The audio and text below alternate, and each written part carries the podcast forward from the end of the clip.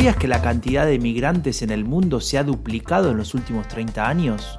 De 140 millones en 1990 a más de 270 millones en 2019. La migración es una cuestión global y ocupa lugares prioritarios en la agenda de todos los países. ¿Cuál es la situación de este fenómeno en nuestra región? ¿Cuánto sabés sobre la migración en América Latina? Esa es la pregunta que nos hacemos en este nuevo episodio de Diálogo Político Podcast, un proyecto de la Fundación Konrad Adenauer. Soy Franco de Ledone y te damos la bienvenida.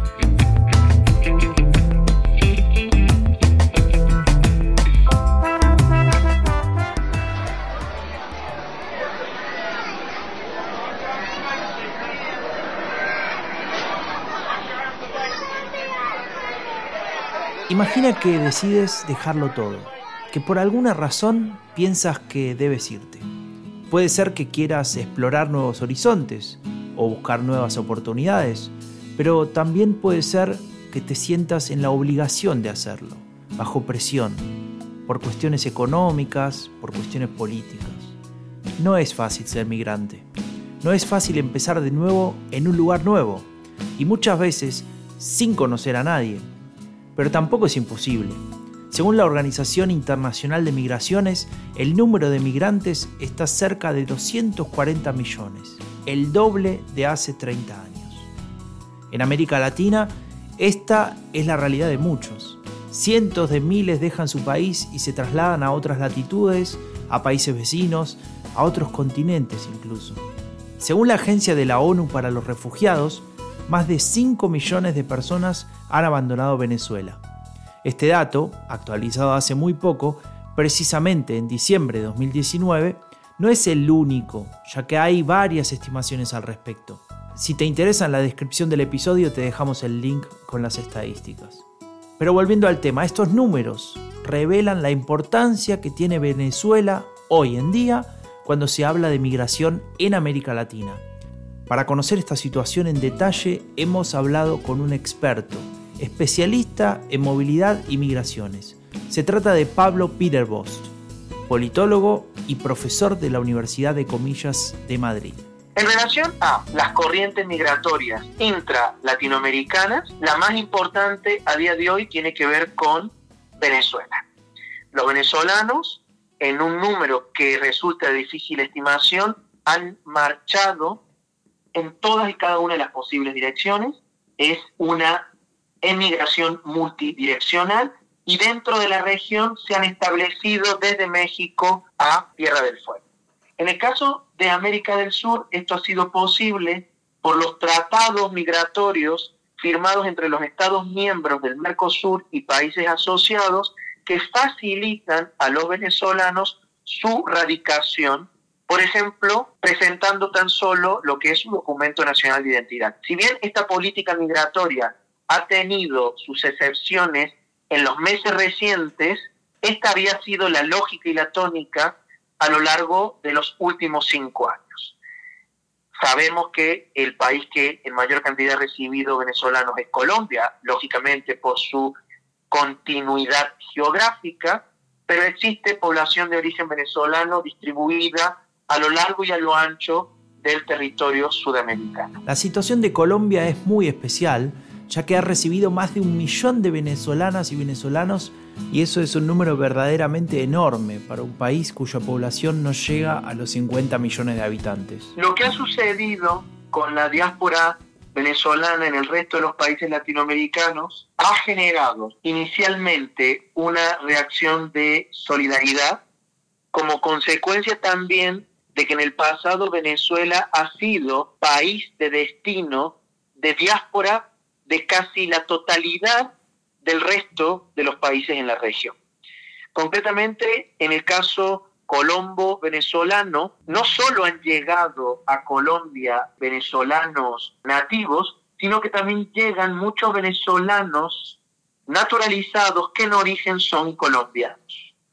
Así como en el pasado Venezuela fue la receptora fundamental de la emigración colombiana, sobre todo la emigración más humilde, que solo podía trasladarse por tierra. Hoy Colombia es la fundamental receptora de migración venezolana por aquello vinculado al carácter colindante desde el punto de vista geográfico.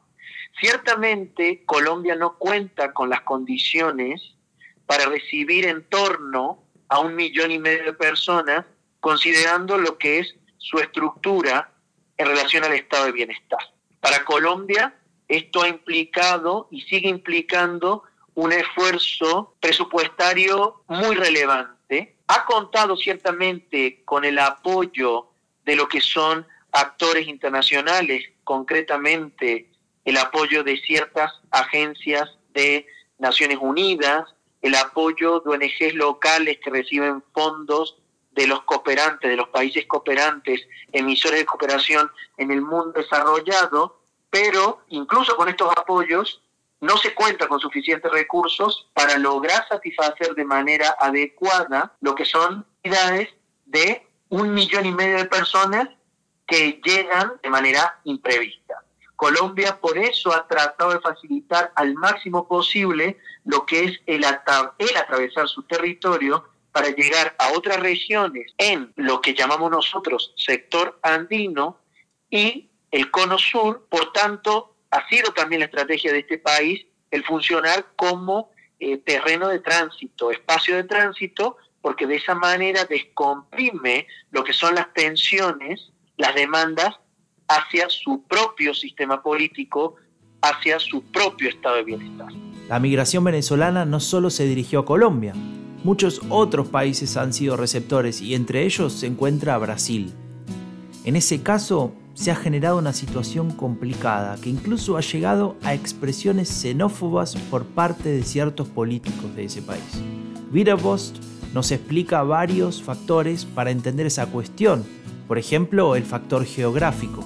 En el caso de la inmigración venezolana en Brasil, la misma ha tenido como una especie de doble manifestación. Venezolanos de clase media alta y alta en un número no tan relevante se han afincado en lo que es el triángulo rico brasilero, es decir, aquel conformado por las ciudades de Belo Horizonte, Río de Janeiro y San Pablo. Ellos se han incorporado al mercado de trabajo sin mayor inconveniente.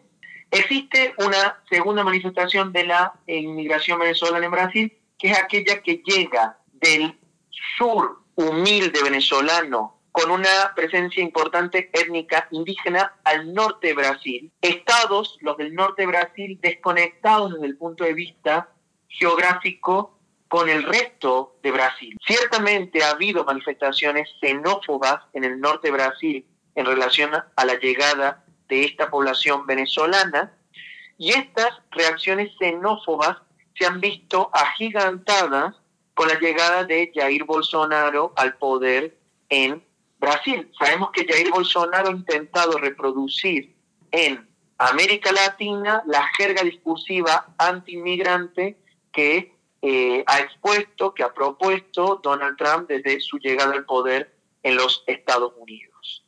Esta situación de alguna manera también delata que desde el punto de vista de la integración cultural, Brasil pertenece naturalmente a América Latina, pero existen menos puntos de contacto que al interior de los países de lo que denominamos eh, la América Latina hispana, es decir, aquella que tiene como lengua vehicular el español.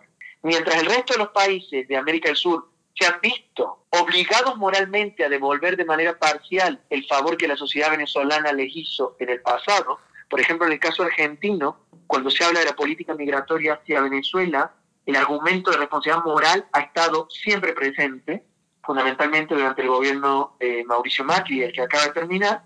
Esto se ha visto en otros países de la región, pero no se ve en el caso brasilero porque no existe esa conexión que tiene que ver con corrientes migratorias previas de brasileros en Venezuela. Por tanto, el usar la base de la obligatoriedad u obligación moral para recibir a venezolanos no funciona como elemento propio del argumentario en el caso de, este país sudamericano. Más allá del caso venezolano, existen otras corrientes migratorias importantes en nuestra región, por ejemplo el Triángulo Norte de Centroamérica. Otra corriente tiene que ver con lo que llamamos el Triángulo Norte de Centroamérica. Hablamos de Guatemala, El Salvador y Honduras, por problemas fundamentalmente vinculados a eh, la excesiva presencia de procesos violentos que están ligados a la fortaleza del narcotráfico, a la criminalidad organizada, a la presencia de las pandillas llamadas en la jerga sociológica maras. Muchos centroamericanos de estos países del norte emigran fundamentalmente a los Estados Unidos y sabemos que desde que ha llegado Donald Trump al poder existe como una especie de dificultad añadida en el acceso al territorio americano y muchos de ellos hoy están subsistiendo con la condición de protegidos internacionalmente bajo el paraguas de protección humanitaria en México. Pero el Triángulo Norte de Centroamérica no es la única corriente migratoria en ese subcontinente. También tenemos el caso particular de Nicaragua. El otro caso que venía mencionando es el que tiene que ver con Nicaragua, radicado, centrado fundamentalmente en razones de tipo político. El gobierno nicaragüense eh, ha perdido eh, niveles en su calidad de democracia, ha habido un proceso de regresión autoritaria y esto ha provocado que muchos nicaragüenses emigren en búsqueda de protección y muchos de ellos lo han hecho dentro de la región centroamericana. Costa Rica ha sido fundamentalmente receptora de estas corrientes. En el caso nicaragüense, la situación económica no ha sido una situación económica delicada. Un mérito del gobierno actual sandinista ha tenido que ver con el fortalecimiento de eh, la situación económica, del aparato productivo a nivel interno. El problema nicaragüense ha sido fundamentalmente eh, político, por deterioro de la calidad de la democracia, por regresión autoritaria, y es verdad que ha habido nicaragüenses que eh, en estos últimos meses, en el último año y medio, han solicitado protección internacional en México, lo han solicitado en Estados Unidos, en Canadá. El fenómeno migratorio no se agota en las corrientes dentro de Latinoamérica. Virabos nos explica que también existen ciertas corrientes migratorias desde fuera de la región. Personas que desde diferentes lugares del resto del mundo deciden establecerse aquí. Algunos llegan desde Europa. Uno de ellos tenía que ver con la crisis de España y de Portugal. Muchos jóvenes de estos países decidieron ir a capitales latinoamericanas en donde había oportunidades de trabajo relevantes, sobre todo en el sector de servicios para hacer uso de estas oportunidades. Fue posible ver españoles, jóvenes españoles en capitales como Santiago de Chile, Ciudad de México, San Pablo, Buenos Aires. También existen un grupo cada vez mayor de inmigrantes que llegan desde el norte, los pensionistas estadounidenses. Estos jubilados, por distintos motivos, deciden afincarse en determinadas regiones de México, esto se ve especialmente en la Ciudad de México y en el estado de Jalisco, determinadas zonas de Costa Rica, también en Ecuador y en Panamá. ¿Cuáles son las razones detrás de esa migración? Por un lado, lo que tiene que ver con las prestaciones que ellos pueden obtener con sus salarios viviendo con un coste de vida latinoamericano. Dicho en otras palabras, su dinero en principio rinde más en países fuera de su sociedad de origen. Esto es una corriente que viene creciendo, que de hecho se prevé que se consolide y en algunos sitios ha generado alguna especie de sutil enfrentamiento con la población local porque la llegada de estos pensionistas con eh, recursos en dólares ha provocado, por ejemplo, el alza en el mercado inmobiliario y los nativos, los locales, tienen inconvenientes al no ganar en dólares para pagar los nuevos eh, costos en el alquiler de la vivienda. Las corrientes migratorias desde Asia y África también son parte de este rompecabezas. Una tercera corriente tiene que ver con la migración africana, sobre todo subsahariana, que ha llegado a América Latina porque tiene el acceso bloqueado o más restringido para acceder a Europa, a la Unión Europea, a los Estados Unidos. Se ha fincado esta inmigración sobre todo en capitales del Cono Sur. Es posible ver esto en Buenos Aires, en Córdoba y Rosario, en la Argentina, en Santiago de Chile, se ve esto también en algunas ciudades brasileras y es posible detectarlo en Montevideo. Sobre todo estas personas llegan aquí con un plan de poder acceder desde América Latina a lo que son países del primer mundo, ya sea países europeos, ya sea Estados Unidos o Canadá.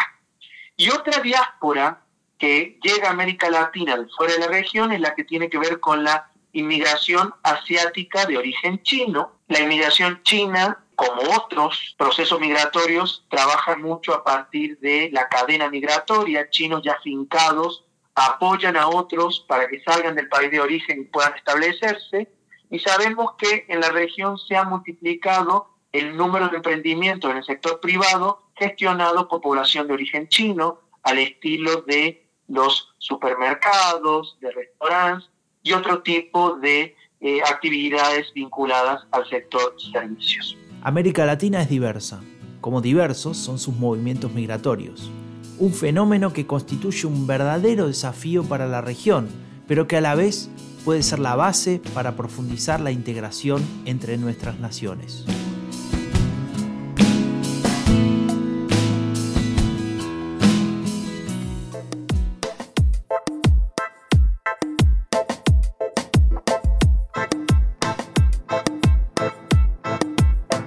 Y hasta aquí llega este séptimo episodio de Diálogo Político Podcast, un proyecto de la Fundación Konrad Adenauer. Yo soy Franco de Ledone y te espero muy pronto con el próximo. Para saber más sobre América Latina y el mundo, ingresa a nuestra web en dialogopolitico.org o seguinos en nuestras redes sociales. Y no te olvides de abonarte a nuestro newsletter para estar al tanto de nuestras publicaciones y eventos. Muchas gracias por estar ahí y nos escuchamos muy pronto.